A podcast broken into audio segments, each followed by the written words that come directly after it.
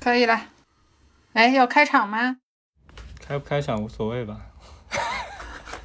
我发现那个，如果你开场之后，你就要认真的讲这期的主题。如果不讲开场的话，我就可以随时从任何一个点开始剪，把它剪成开头。好，这是，对，但无所谓，我们开，我们来开场吧。嗯，大家好，这里是无用主义，我是查理。我是小英，我是 Q 总。嗯，大家振作一下，因为现在是晚上九点钟，不要发困。年轻人这生活刚刚开始的时间。呃，Q 总还没有吃晚饭。对对对对，我过的是年轻人的作息。对，小英待会儿还要开电话会。嗯，工作是多么的辛苦呀！哎，这那个 Q 总，你后来给你男朋友送送了什么生日礼物啊？什么也没送，只有买了一个生日蛋糕，呃，获得了好评，说买的很好吃，然后这样就算是完成了任务前面白想了一大堆。你本来计划送他什么生日礼物？啊，本来本来也就是计划自己做做蛋糕而已，但是呃，根据大家对我的这个做蛋糕的呃不是不是做饭的手艺的那个评估，就觉得还是不要冒险了，就还是稳扎稳打的买一个就好了。对幸好没有送是吧？对对，幸好没有送。嗯、如果是年轻的时候的话，可能我会这么费心思，但现在就啊，能省事 就省事儿，了是吧？对对对对对，就省尽量省事。所以又回到苦逼的中年人消费力不足的这个话题了，是吗？那不是消费力不足吧？这种不要浪费这个，不要制造虚假繁荣的 GDP。嗯，中年人就不要再想那些有的没的了。我前段时间也是生日，然后我太太就直接给了我钱。哎，但是岔开说啊，我们岔开说，但是浪漫的本质不就是浪费吗？对啊，浪漫的本质不就是我为了你去花更多的不必要的心思，花更多的不必要的精力，花更多的不必要的钱去做一件事情，仅仅是为了能够让你觉得它比我普通的去做好那么一点点。怎么算是浪漫？感觉这个浪漫的点还在于接收方，就是你，呃，就你表现浪漫的那个对象，他到底觉不觉得你多花时间或者多花金钱，不必要的时间或者金钱这件事情是浪漫的？啊，就在我看来，这个呃，像查理家这样互相赠送大额的生日红包，也其实挺浪漫的呀，而且是实际的浪漫。对，那就是浪费啊！就可能如果买个蛋糕只要一百块钱，发红包要发五千块钱，这又何尝不是一种浪费呢？就反正本质就是肯定是要超过你的预期嘛，不管是在他花的钱上面，还是花的心思上面，还是那个中那个东西的贴合和你心意的贴合程度上面，那肯定要超过你的预期，你才会有惊喜有浪漫。哎，说到超过预期，你们有就是有精心准备过什么超出对方预期的礼物吗？那太多了，太多了，啊，那你感觉只有你准备了很多超出预期的礼物，你可以说一说。嗯、你们先说。哦我先可以插个话，我是反思一下，刚才你这个问题，我反思了一下，我好像从来都没有做过这样的事情，就是超出预期的帮人家准备礼物什么的。嗯，对没有。好了，你继续讲你的事迹吧。哎，但这东西回到我们之前聊的那个，就其实是不是也是因为你其实也是在你的预期里面是希望在别人的反馈中得到一个完美的反馈，所以说如果你觉得你得不到实现不了完美的效果，或者要实现完美的效果需要投入非常多的时间，然后你就索性就算了。本质也是一种拖延症，平平淡淡的本质也是一种拖延症。接放弃。那你你你为什么会有勇气去准备这种？对对，你都不要把准备所有事？情都怪在完美主义上。总之就是懒嘛。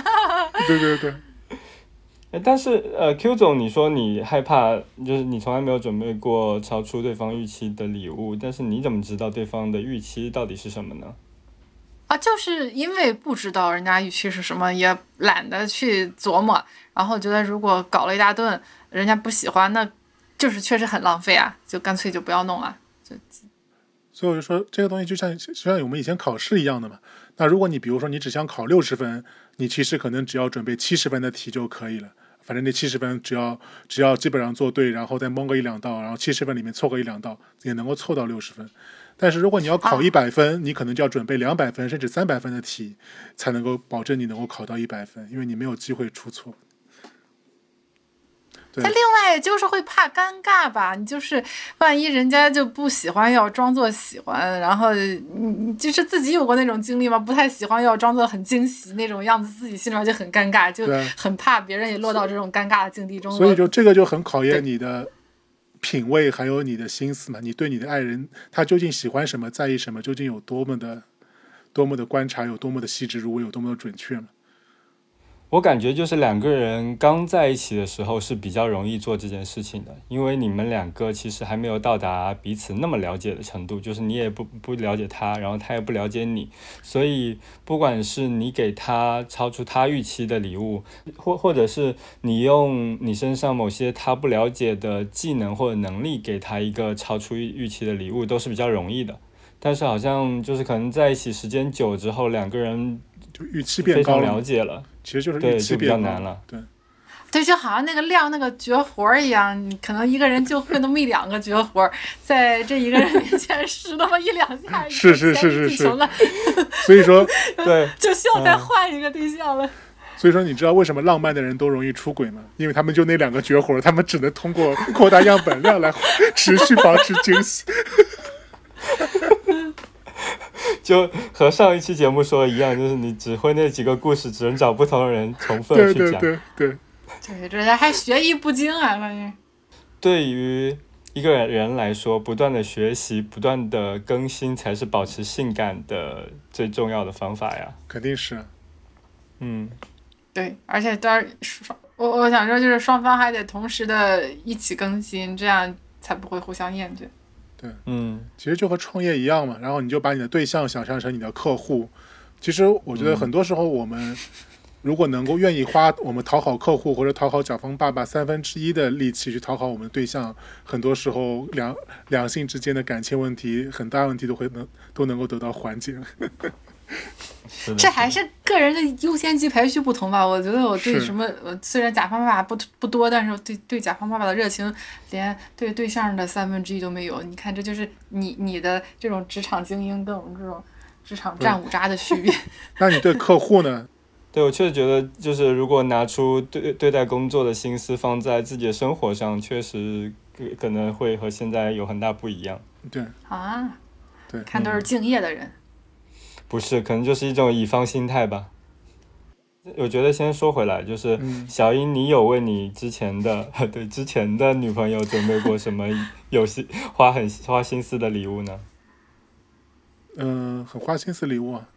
那个，呃，我第一个女朋友，就我的初恋女朋友，她是东北的，然后她是在上海读的高中，然后但是呢，就是因为你知道上海没有雪嘛，但是冬，所以他每年每次到冬天就特别怀怀念那个，就特别怀念是那个东北的那种漫漫的雪景，然后所以那次就给他讲了一个冷笑话。对请他吃了一个雪人那个雪人娃娃雪糕，对不起，你继续。对然后，所以说我就决定帮他去满足这个心愿，就满足他要在上海的冬天看到雪的这个心愿。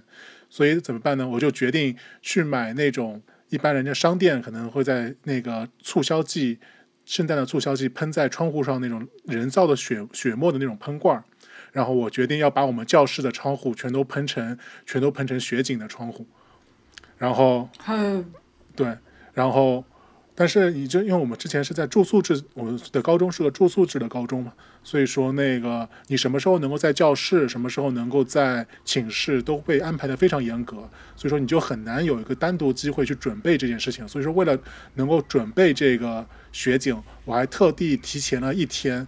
提前一天，单独独自一个人先去到了到了我们学校，就星期天到了我们学校，然后在整个学校都没教室都没有人的情况下，都没有人的前提下，然后把那个窗户全都给全都给喷好了，然后喷完了以后，然后写了一张卡片放在那个初恋的课桌里面，然后等他到了那个教室之后，然后就能够发现知道这是谁为他准备的。他是做靠窗吗？嗯，对他那次正好是他那他那一段时间正好是做靠窗，你是有精心观察过的是啊，哦。那后来他他看到呢？对对对，结果怎么样？就结果就是后来发现他不单单成为了那个。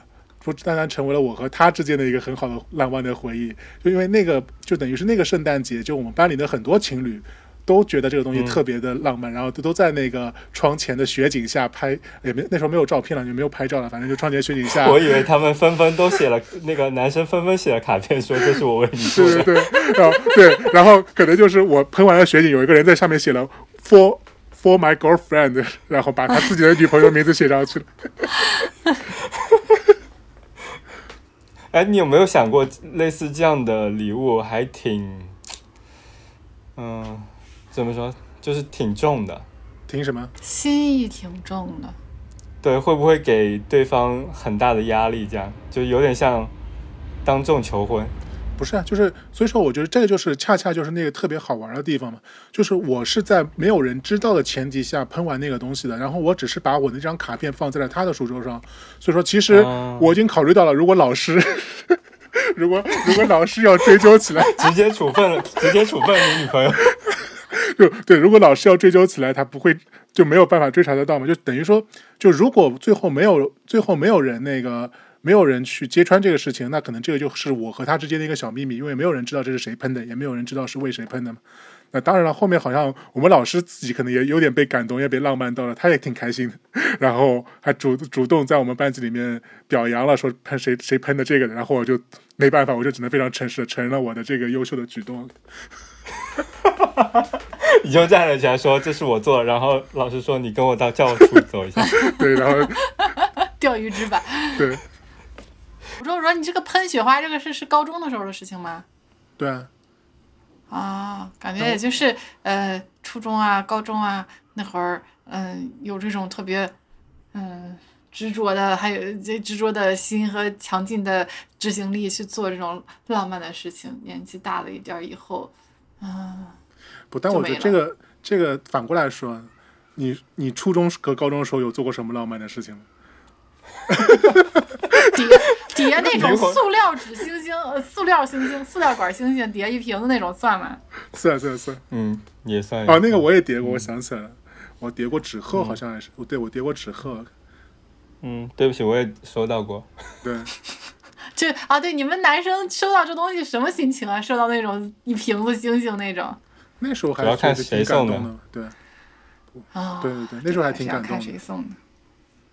不管谁送的，我觉得都挺感动的是吗？对你是中央空调型的，啊。就就是温暖温暖大家，温暖全全全班女生那种。如果是个是个不怎么样的人送的话，会很难受啊，我感觉。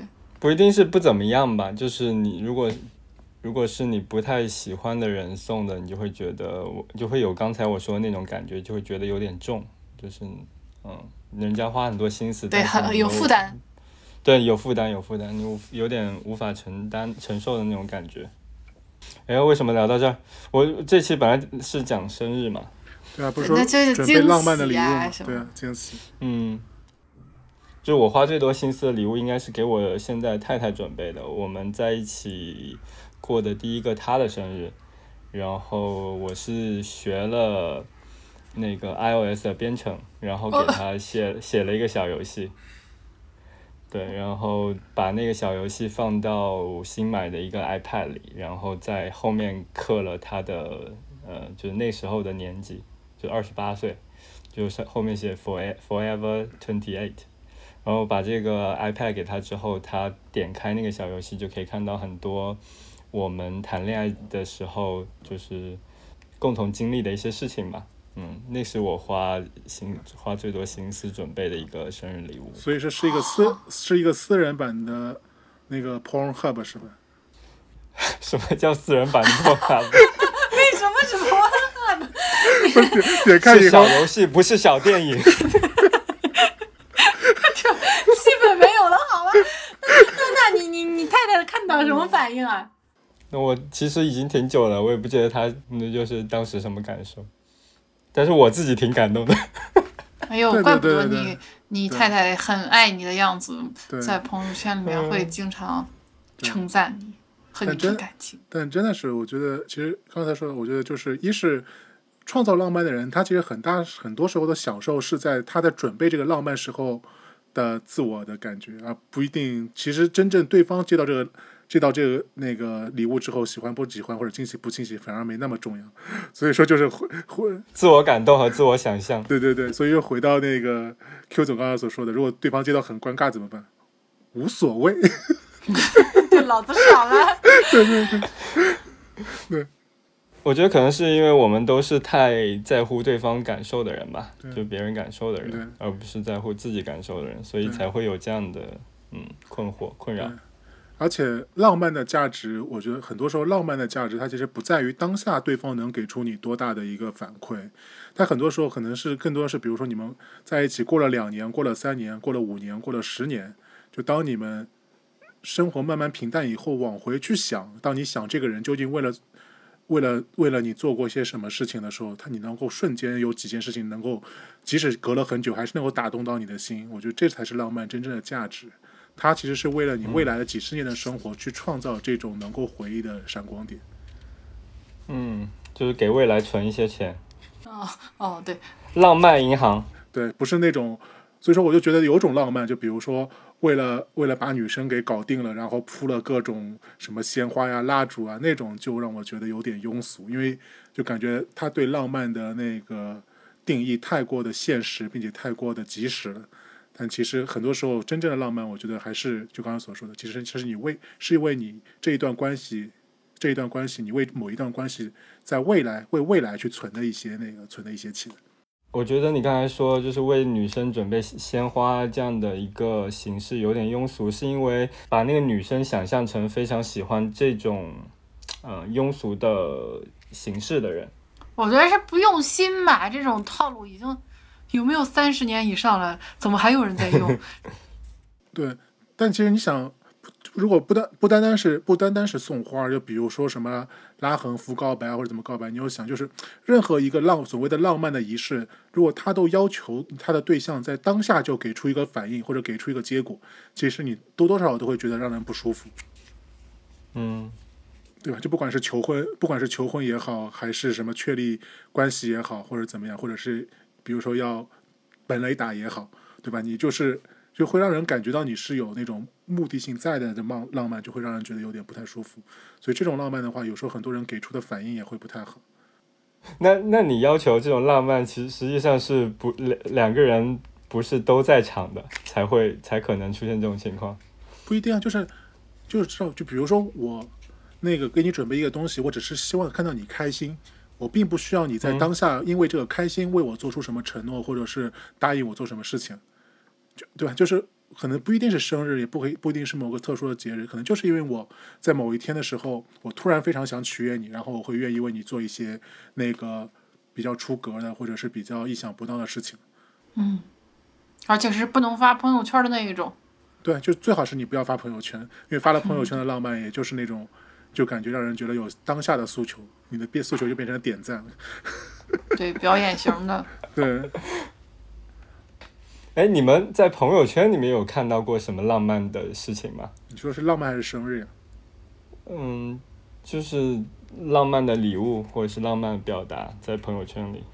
但我觉得朋友圈都已经筛选过了，因为基本上会放到朋友圈的，其实就是比较俗的事情，对吧？因为太私密的小东、太私密的小心思的话，你其实放在朋友圈也没有人和你有共鸣了。哦，我可以讲一个我同事前段时间做的非常浪漫的事情。嗯就前段时间不是梅雨季节嘛，然后一直在下雨，对吧？嗯然后上海是这这种下雨的时候就会非常潮湿，然后室内就会有很多水汽，所以所以我的那个同事他就买那种嗯除湿干燥剂，对对除湿剂，然后除湿了之后不是就会呃积一袋水嘛，对吧？你有嗯你们有见过那种？因为他的他的那个朋友在北方嘛，然后不是经常下雨，所以他就呃在梅雨季节寄了一集了一袋这样的水之后，在上面写上嗯，这是上海的梅雨，然后把这一袋雨寄给了他北方的朋友。嗯我觉得这得这得两这得就是说这种东西，你其实就很难在朋友圈去共享，因为我觉得就这个东西其实完全是两个人的私有情绪了。没有，我就觉得很浪漫啊。就是很浪漫，但我觉得这个浪漫是属于他们两个人浪漫，在有些人听起来，比如说 Q 总会觉得这两个人这个人脑子有病，Q 总已经发出了嘲笑的笑声。我正在抠那个三室两厅，你知道？什么？就是有个说法说，尴尬的脚趾抠出了三室两厅。对，我觉得很浪漫啊，就寄了一袋南方的梅雨。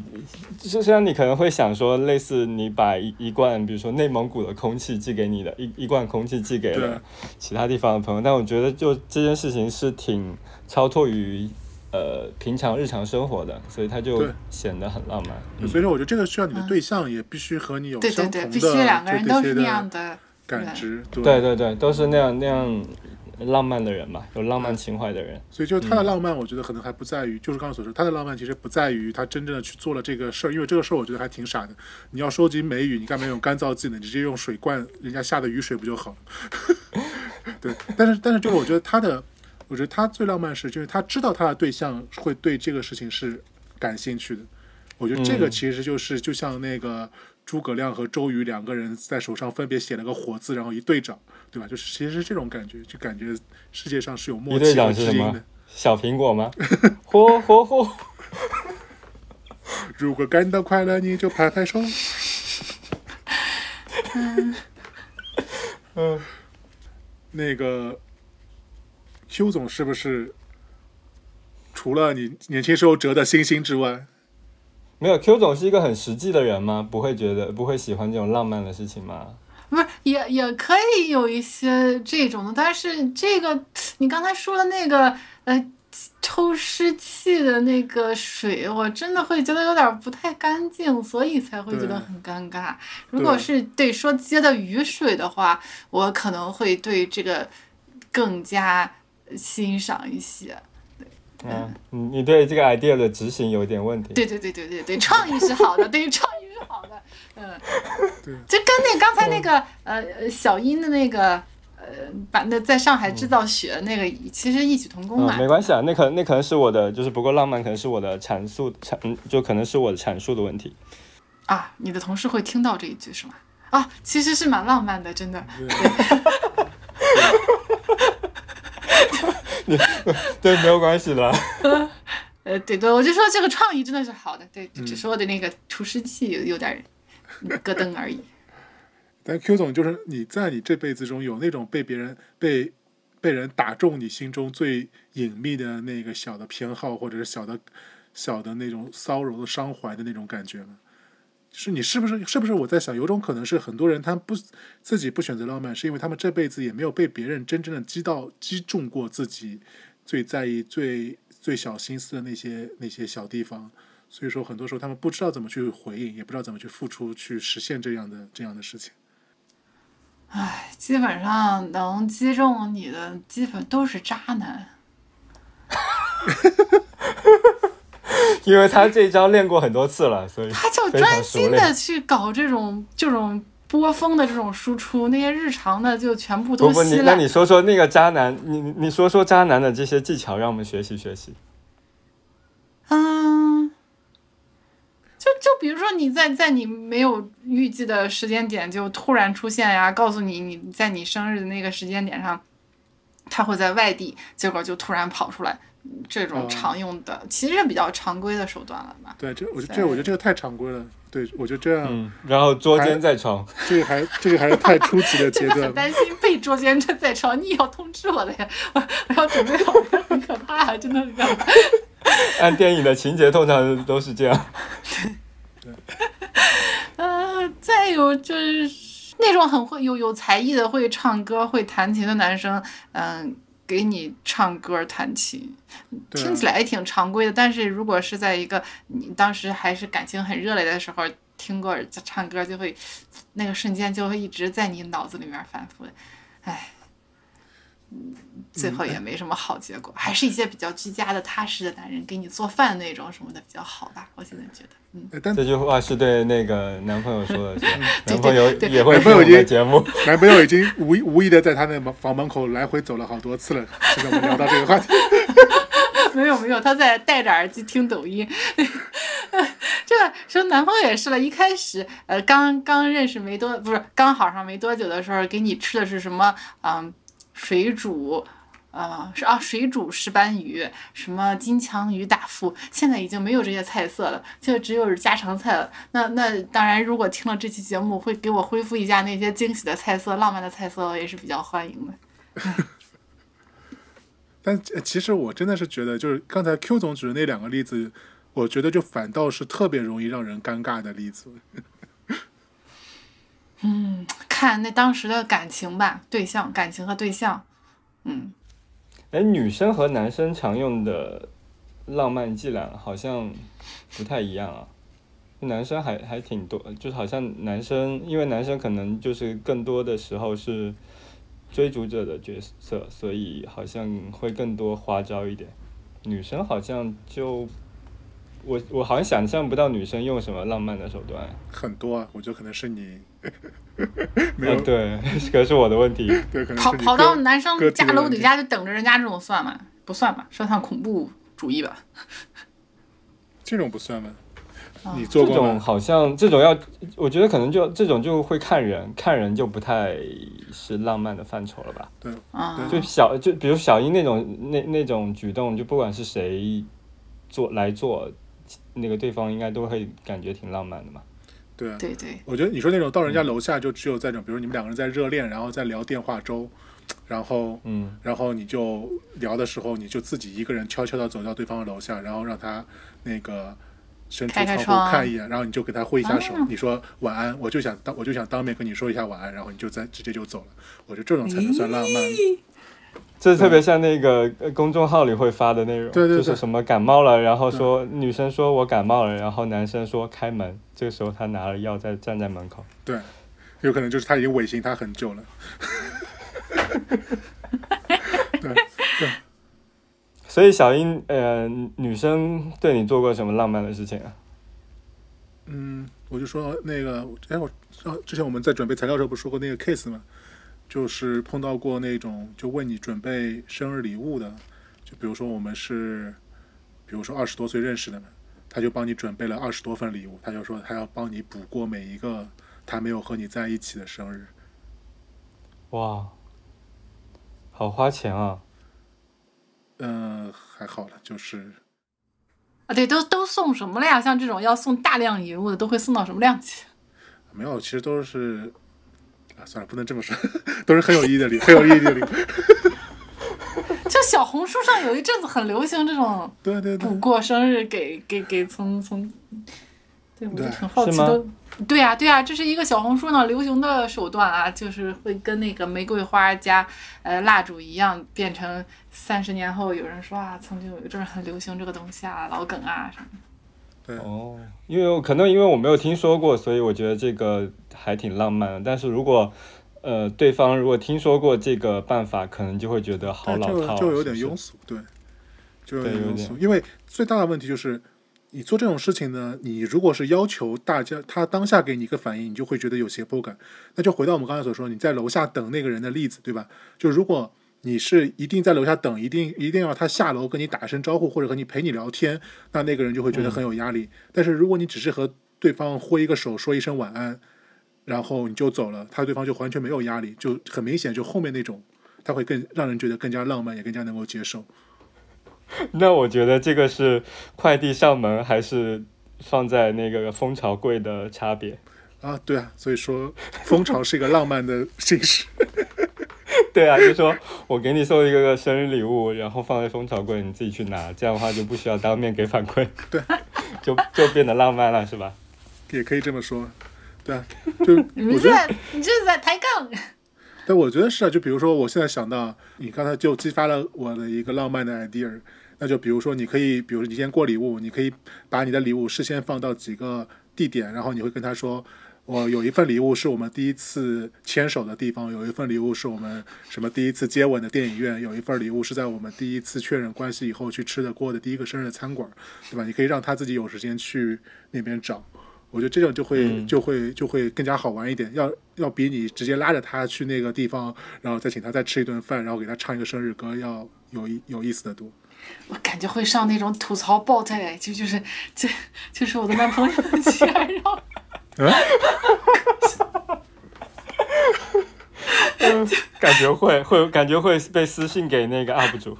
这就有很多那种什么什么什么有钱人 bot 呀，什么什么做作的什么 bot 呀，就他就是专门你去投，有很多人去投稿，然后说自己遇到的尴尬的事儿啊，什么迷惑行为大赏，你这个上不了迷惑行为大赏，那他没有到那个级别，但是会上那种你女朋友吐槽男朋友送的奇怪礼物的那种 bot。哎，可以啊，可以。我们要不然说说大家，Q 总，反正感觉好像他没有更多的浪漫的故事可以分享。不行，就完全就克这些东西，你知道，就一直在吐槽，然后可能对象也知道我这种性格，就是也不会自讨没趣，制造一些可以被吐槽的事情出来的。不是，但是你之你你也说了，你之前不也被渣男给那个吗？有震到过吗？就其实你心里面至少在某种程度上，你也是有这种预期和期望的。还是吃这一套的，肯定是吃这一套，但是就是。就是很很难把握那个度，在我这里就是怎么能不被吐槽那个度。嗯对，可能后来在关系中都表现出了对这种浪漫行径的鄙视，所以对对对对方也对对对，就。是年纪越来越大，就越来越刻薄，你知道，就不像年轻的时候那么好。但这个东西就很也挺有意思。就有些人他虽然嘴里面在鄙视或者在吐槽，但其实你有时候回头回头想想，你还是觉得还是会觉得挺心暖的。对吧哎，对对对对，还是会是，就所以就刚才所说，你那肯定啊，就你这个浪漫不要关注于当下的反应，你要关注于五年之后、十年之后，你们两个人同时回忆起这件事情，究竟是笑着的还是真的是鄙视着的？哎，你们有你们会不会比如说把一个浪漫的行径对很多人做重复的做？我不会，我是个注重原创的人。就重复自己剽窃自己自己动对对对动不盗版自己。嗯，对对对这你我我我本来做的也少，所以就也没有重复过，而且有时候就是有感而发，没有很处心积虑的，就所以没法正好重复一下。嗯，我以前送人家生日礼物很喜欢送数码产品，对，你那不是你自己喜欢，你想买吗？女生没有很很热爱数码产品的吧？哎，这个就很像那个就是。呃，猫会把它喜欢吃的老鼠叼给你的感觉。你自己知道了。对，就是就是你觉得自己喜欢的，对方也会喜欢，然后就把老鼠叼给对方，但实际实际上对方不会不会很喜欢。是，那那对方果然是没有很喜欢吗？那你还还会一直再去送吗？好像还行哎，因为就是呃，像 iPhone 或者 Apple Touch，就是没有人会讨啊厌啊。啊啊！这个是没人会讨厌。那就相当于送钱嘛，硬通货。对对对对，相当于送钱。对对，所以所以就是还是需要有一些这样的硬通货的数码产品。啊，对，让人不用考虑说过生日送什么呢，你就直接就送。但是现在这种硬通货变少了，不像当时 iPhone 还很称霸这个抽奖界的这种时候了，你还得再去想想有没有可能送人家不需要。嗯，现在是会的，就是基本上大家都有了。就就前段时间可能想要送 Switch，也是人手一一台 Sw- Switch 了。对，对啊，那就现在就可能我们的阶段吧，可能现在在我们这个年纪阶段，你可能就要送个什么爱马仕的包包了，嗯，那才是那也不是所有人。都喜欢的吧？嗯，不像 iPhone，对，就还是送钱会比较实际对对，一点。还是钱比较实际。嗯，因为你送其他任何东西都可能人家已经有了或怎么样。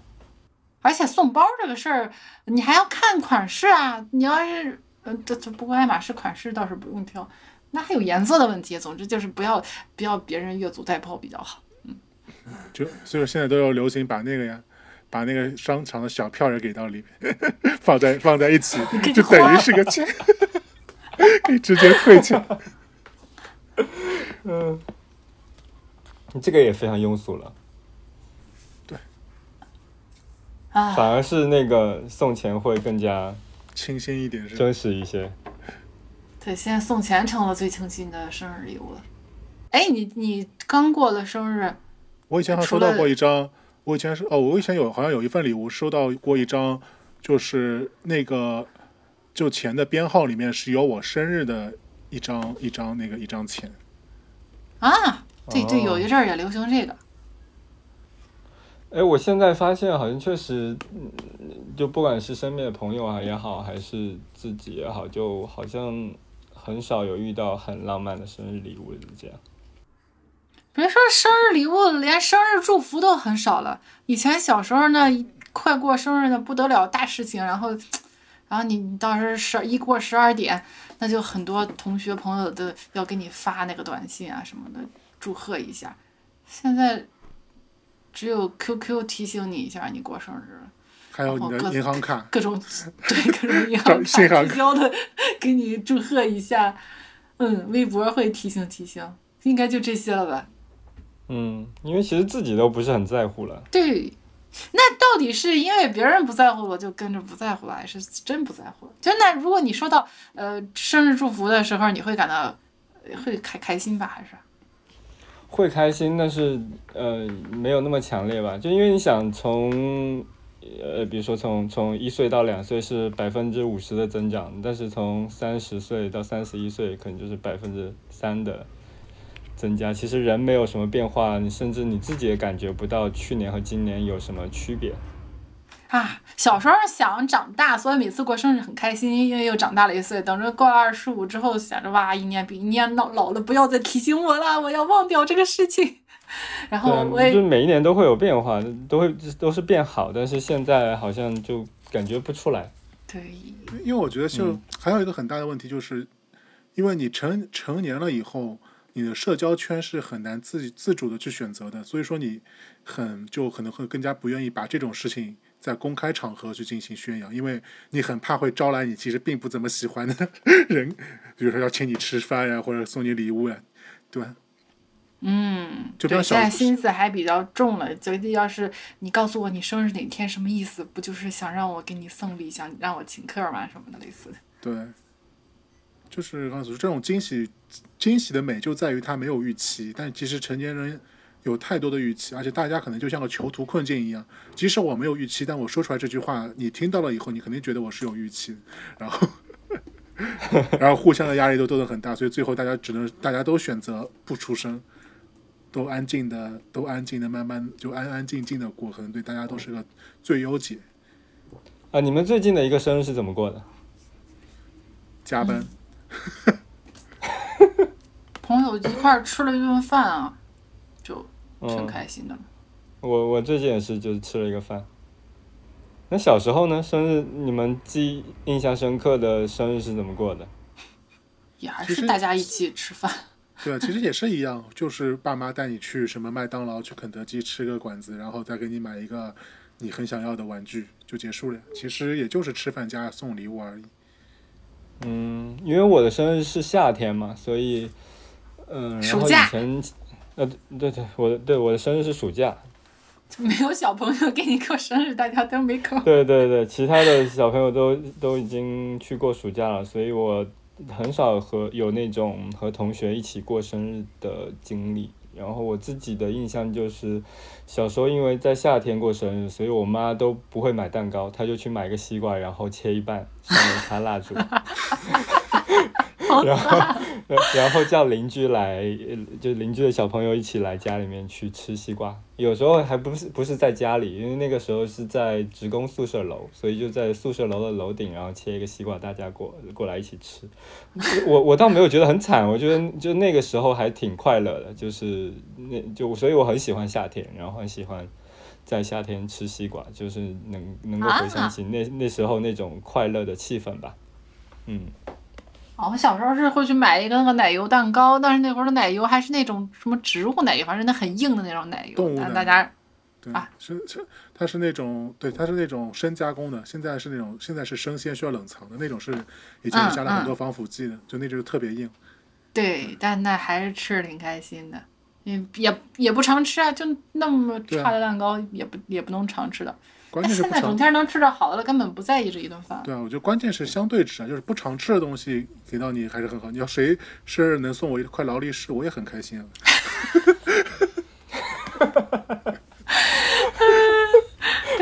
对 对对，放阈还是阈值提高了，阈值提高了对啊，。阈值提高了而已。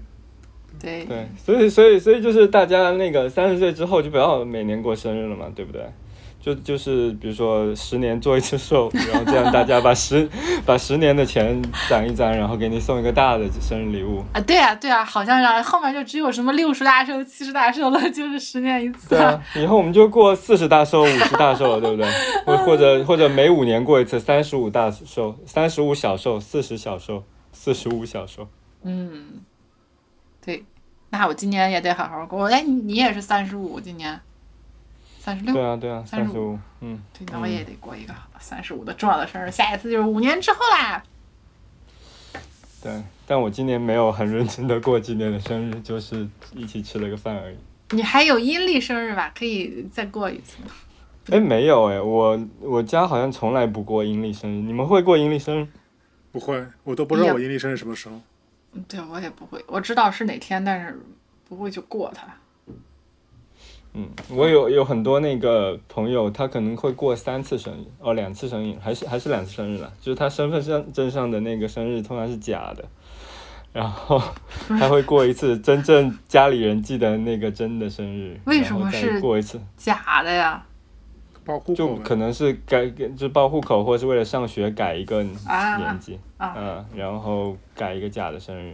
对，就像就像我妈和我舅舅他们都是七月一号生日，但他们 但他们也不是真的是七月一号生的，只是我外婆给他们报户口户户口的时候已经忘了他们具体是几号生的了，只记得是在七月。和小鬼的生日一样，我捡来捡，就是我把他领养过来的时候，也不知道他的生日是什么时候，我就给他安了一个八月八号，这样比较好记。对对对，嗯，怎么说呢？我觉得就可能在我现在对生日的预期，就是不像小时候可能会希望有很多呼朋唤友啊那种一大帮人陪着你玩。你现在可能还是会希望，如果如果有人会对你说那个生日快乐的话，你也会很开心。但那个人是必须得是你觉得你自己也很喜欢的那种核心圈子里的人，可能才会才会开心。普通的关系，能是年纪大了，真正核心圈子的人也没有那么多吧，对对就那些人，就么十那个几个，就核心圈子的人都已经也已经慢慢的都走掉了，是吧？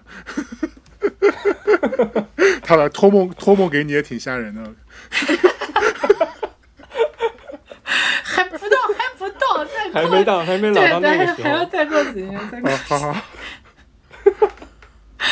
嗯，哎，到时候要是还有播客，就可以聊一下，到时候哎呀，谁谁谁谁又走啦之类的。哎，播客这个事情还挺好好玩的，就是以前我听李如一的播客，他都会在播客里面，呃，说今天是多少号、多少年、多少月、多少日，因为他说可能未来的某未来的人拿到这段音频的时候，如果你不说时间的话，他是不知道这个音频是什么时候是录的，所以他每次都会在呃那个那期播客里面说这期是什么时候录的。哈，我看了一些时评的视频，那些 UP 主什么的会，嗯，每天每次开头都会说，因为他要讲近期的那些热点的事儿，他就对那个是时间嗯挺重要。嗯嗯。有时间还是挺好的，因为我有时候做视频也会说最近有一个什么什么新闻，我就想着要是万一以后有人看了，到时候还得去翻翻是哪天的，什么什么是最近，对对对对这样的话，它那个视频本身这个介质就没有办法独立传播了。哦，嗯，我们现在的这些介质其实都是依赖于各个平台进行传播的嘛。对，有没有嗯，跟有没有热点啊？对，有没有跟切中哪个细分啊什么的？对，然后包括说标题描述啊，然后评论啊这些全部都是依赖于平台的。它其实如果平台没了，它就永远消失了。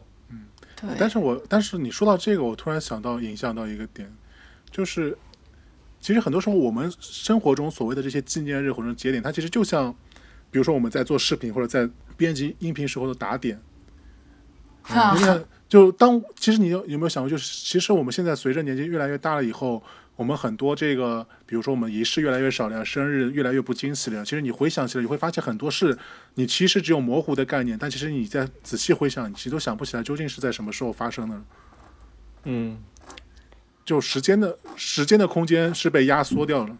对，嗯，就这个还是有一个理论去支撑它的嘛，就是那个峰值尾值理论嘛。就你在一段经历的记忆，其实记忆的最清楚的就是，呃，最峰值的那个体验，以及结那个体验结束时候你感受到的那个，如果是快乐还是悲伤，它会最终影响你回忆起这段经历时候的，嗯、想法。对，所以说，就浪漫的事，刚刚如果回到刚才说浪漫的事情，浪漫的事情其实在感情中就是峰值体验。嘛。对，对，就人生还是要创造给自己创造一些峰值体验的，否则否则回忆起来的话也想不到有什么东西。嗯嗯，对，我觉得很多人中很多中年人回想起来自己的中年，总觉得很无趣，可能也也也一定程度上是因为，可能就刚刚所说的太过于追求那个效效用了、现实了，就没有给自己的峰值，虽然把自己的均值做得很高，但其实缺乏一个所谓的真正的峰值的感受。对，就有点一潭死水的感觉了，已经。对，最好搞一些分手再复合之类的，然后就会增加很多情绪。你确定那个是峰值吗？那不叫峰值，那叫估值。对对对，估 值也行吧，估值也行。绝绝对值大就行了。嗯，哎，但是好像不会想起就是那些非常痛苦的时候，你回忆的时候一定是回忆起更多快乐的时候了。啊，也不会啊，那没有整天就会说说起我当时把他拉黑那些往事，然后大家就乐作一团，很 开心，觉得当时为什么很很上头，很生气，然后都要搞成要老死不相往来，最后还又要恢复邦交，你知道，就是就讲着比较糗的事儿，也挺好玩的。所以他的峰值体验应该是被你拉黑了以后，两个人又恢复恢复那个联系的那一刻，就可能他本来就以为已经没有可能了，没想到峰回路转，对吧？而且他现在就是很等着呢，就是哎呀，早早晚得再给我加回来。你说当时为什么要拉黑？就就是这种，嗯，那我。刚刚还想问，就是你们小时候和现在过生日的许的愿有什么不一样？我小时候可能会许什么长大呀、赚世界和平赚钱呀，对，但我现在会许世界和平，真的吗？真的真的。我现在我现在真的会许世界和平，或者是许国泰，是因为今年这个情况，所以许世也没有没有，可能就是感觉从到三十岁以后就是这样了。我小时候要是就是想让我喜欢的人喜欢我，就这这么一个愿望。现在就是发发财吧，就是比较对，现在更加简朴了，对，就剩下发财了。你现在就是要喜欢上喜欢你的人是吧？得逼自己，咬咬牙。但是你吧，除了客户以外，再找点别的对象吧。嗯，我感觉小那个小时候的许的愿确实很多会和感情有关系，但是现在许的愿更多的是希望家人身体健康吧，就还是挺中年人的愿望的。呃，缺什么就还是一样，缺什么缺什么想什么。就是人家原来说什么呃选美小姐上去说希望世界和平、家人健康，其实也人家不假，那都是人生大智慧，人家就看得很通透。嗯，反正都就是不能大家和小家都是一个比较安宁的状态。对所以 Charlie 也是刚过生日，今年就吃了个饭。Q 总呢？我还有，哎，现现在几月份？还有四个月才过生日呢。嗯嗯，可以啊给给给我男朋友充分的空间考虑，给我准备什么样的惊喜。那我觉得你你如果你给人家只是送了个买了个蛋糕的话，你也不应该指望别人给你什么惊喜。你最多指望他给你做一个生日蛋糕吧，对不对？呃，没关系，给我做那个水煮石斑鱼就可以了。他顶多你可能可能你只能他可能可能点一份那个不二酸菜鱼吧。哎，那个不好吃呀，它不泰尔啊，不是叫不二，叫啊泰尔。泰哎，如果他给你做一个，比如说饺子蛋糕，你会觉得很惊喜吗？饺子蛋糕 跟跟饺子上面插卷饼上面插了大葱的，加啊那我会蛋糕加层里面那那我会韭菜馅儿。挺惊喜的，发现他这个智商和节操已经到了一个一个波谷，我很开心，又多了一个那个绝对值很大的那种峰值，然后可以记很久，然后一直拿出来吐槽，那那也可以可以的。哎，我觉得这种开玩笑，我我也会觉得挺浪漫的。对嗯，会比那种呃真的故意要浪漫更浪漫一些。嗯，他还是懂你嘛，就他能够 get 到你的那个笑点，尤其是这两，尤尤其是这两种笑，这两个笑点，如果只有是你们两个人才知道的话，那就更加更加有有有意思了。么穿女装也可以啊。嗯，那我那可能他真的就只是自己想穿，不不一定是因为你生日。我觉得那些 UP 主就是自己想穿，对对对，和 和什么十万赞五十万粉丝根本没有关系。而且什么女装只有一次和就只有零次和无限次是吧？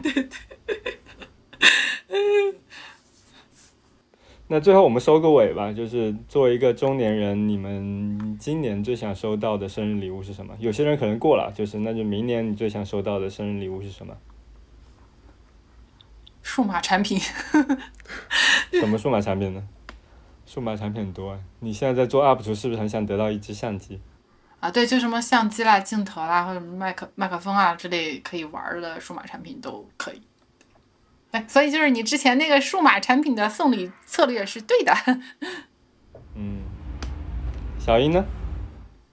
我觉得就是希望能收到那种相对来说能够用的时间比较久的吧，比如说像定制的、定制的鞋呀、皮鞋，或者是手表，啊就这个很难哎，这这个怎么在你不知道的情况下给你准备啊？就有点跟踪狂的感觉，就送你一双还 特别这鞋码特别准的鞋。趁你睡着给吓死你那个脚，就不是那个弄一下那个膜，然后再倒一下膜。没有啊，就是比如说你们两个人如果是谈恋爱的话，你肯定有很多种方式可以获得他脚的托踏印啊，对吧？半夜突然醒过来，发现女朋友在帮你脚上对对抹对泥，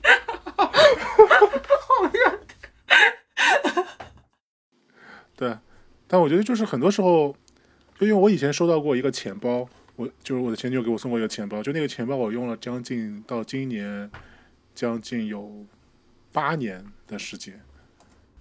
有品牌吗？啊、万宝龙，对嗯，对，就是其实就是你还是会很多时候，我觉得人的很多记忆是需要这种触发点所触去触发的嘛，对吧？就是有时候你可能如果生活中和他们已经没有交集了，你可能就完全忘了你们之间所有的点点滴滴，但是有那么一小件物品可以经常提醒你，我觉得还也挺好的。嗯，毕竟我们都是由过去组成的嘛。对，对，嗯，对。嗯，好了，那就让我们向过去致敬，期待期待下一次生日会真的有人送我们这些生日礼物吧。是的，我叫劳力士啊，黑水鬼，谢谢。我送你劳斯丹顿吧。Q Q 总 Q 总可以送我黑人牙膏，加在一起。不是很，这是很有可能以后黑人牙膏就不出了呀。然后这个东西很珍贵的啊，是要是要保存一下。是的，好吧，哎，白那黑人牙膏改名叫什么？不知道呀，有有定定论了吗？还在期待中啊。就是不知道，天呐，可能就它就变成白人牙膏，也白人牙膏好像也是不太正确。哎，对，叫叫什么呀？叫黑，叫黑黑皮牙膏呢。好像也不太可不不可以吧？或者改成一只狗哈，Happy 黑啊狗牙膏。那这也不行啊，也影视啊。啊，不是这这段要掐了吧？这个不是，呃，无所谓黑哎，叫叫黑子牙膏，这样就可以那个黑粉专用黑子牙膏。叫黑柱黑柱牙膏。谐音梗够切。好了，那这期的节目就到这里啦，拜拜。拜拜。拜拜。